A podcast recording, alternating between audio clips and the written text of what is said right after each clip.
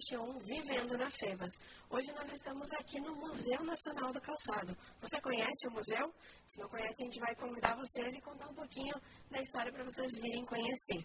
Eu sou a Júlia Klein, acadêmica de jornalismo aqui da Universidade Fevale, e para falar aqui do museu, quem está comigo é a diretora e coordenadora do Museu Nacional do Calçado, Ida Helena Tem.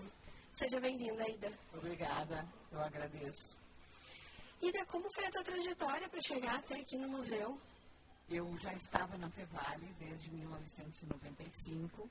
O museu foi inaugurado em novembro de 1999 e em 2000 eu fui convidada a trabalhar aqui. E como eu sou filha de curtumeiro e sobrinha de sapateiro, né, então eu trouxe aquilo da minha vivência para o museu. E como foi assim o surgimento do museu? Qual foi o motivo né, que, que surgiu? E por que aqui na Fevale? Bom, o Museu Nacional do Calçado nasce de uma necessidade de ter um espaço para mostrar aquilo que Novo Hamburgo fez. Porque isso se inicia com a chegada dos alemães. Tinha um dos 39 que aqui chegaram em 1824, que era sapateiro. E na Estância Velha tinha um matador, onde sobrava o couro. E aí os alemães iam lá, buscavam esse couro e faziam sapatos para a família, porque aqui não tinha nada. Né? E isso foi crescendo, primeiro fazia para a família, depois para o vizinho, né? mas aí levava 10, 12 dias para fazer um sapato. 1876 chegou o trem, e com isso o pessoal da Serra, que tinha que ir a Porto Alegre, como o trem só vinha até Novo Hamburgo, eles vinham até Novo Hamburgo trazendo o que eles faziam, que era o queijo, vinho, a massa, para vender no armazém Presser, que era onde eles deixavam as mulas, para daí ir para Novo Hamburgo e pegar o trem. Iam a Porto Alegre, faziam o que tinham que fazer, e na volta eles tinham as malas vazias. E aí eles compravam os sapatos que estavam sobrando. Isso a gente pode dizer que foi a primeira venda de sapatos fora de Novo Hamburgo. Aí, em 1898, Pedro Adams Filho faz a primeira indústria de calçado. Aí sim tem uma, que a gente pode chamar de linha de produção. Né? Um só corta, o outro só cola, o outro só prega. E aí saíam mais sapatos e não levava mais dez dias para fazer um sapato. O tempo passa, esse pessoal que trabalha com Pedro Adams aprende a fazer sapato e quer fazer o seu sapato e abrir a sua fábrica. Só que o Pedro Adams era um patrão muito bom e eles não queriam bater de frente com ele. E ele fazia sapatos masculinos. O que, que acontece? Os empregados saem e fazem sapatos femininos. Por isso, Novo Hamburgo é a capital nacional do calçado feminino e Franca depois vai ser a capital nacional do sapato masculino. Né? Então, tudo tem uma razão de ser.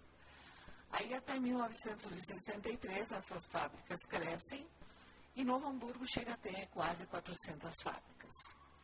É o Eldorado e 63 é a primeira FENAC. Com a primeira FENAC, o sapato daqui vai para o mundo.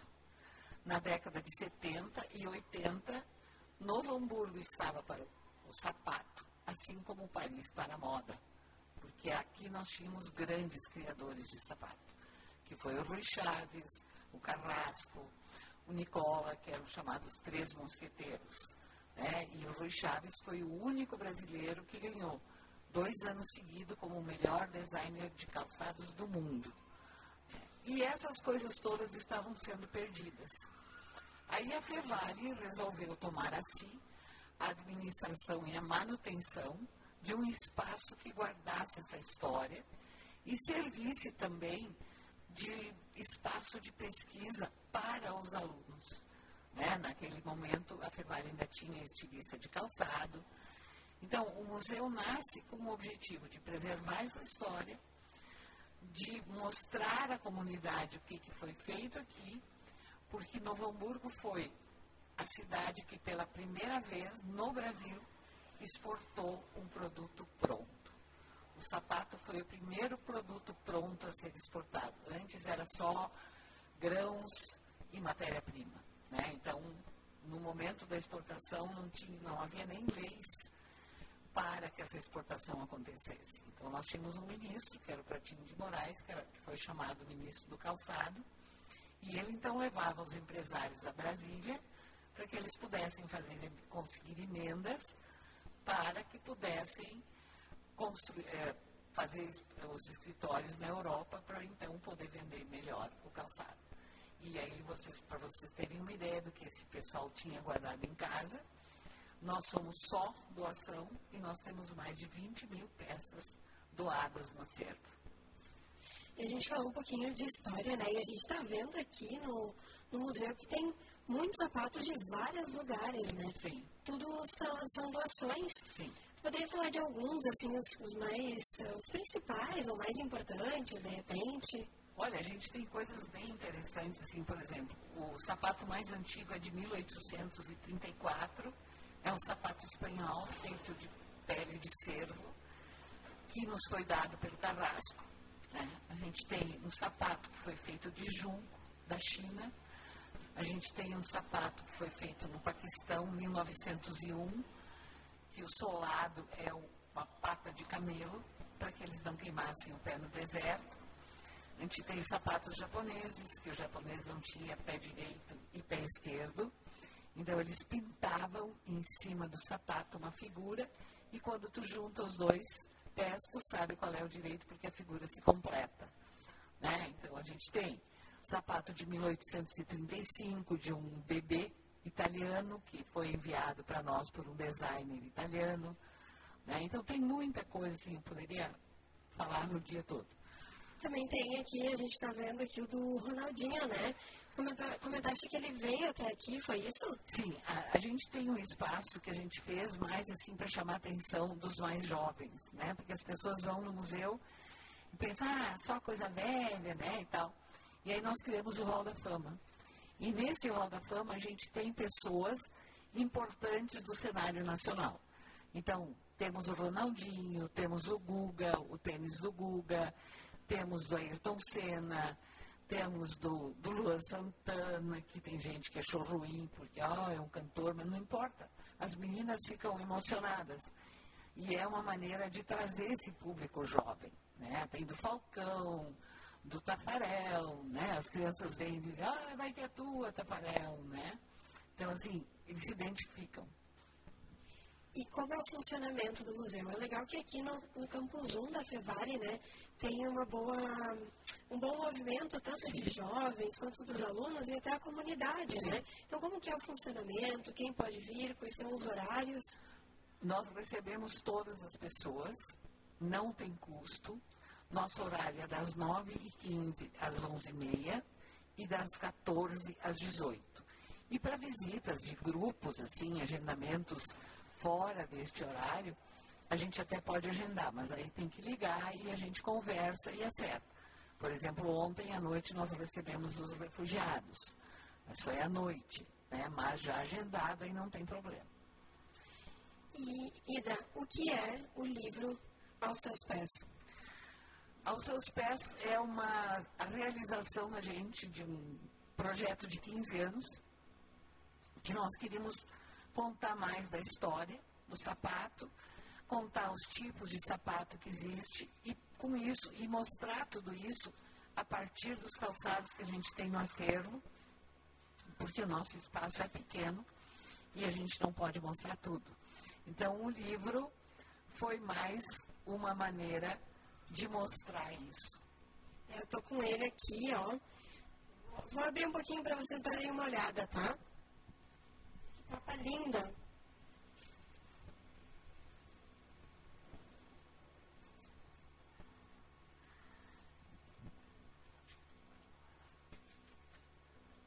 Aqui é, é uma, leitura, uma leitura do barroco, né? São os tempos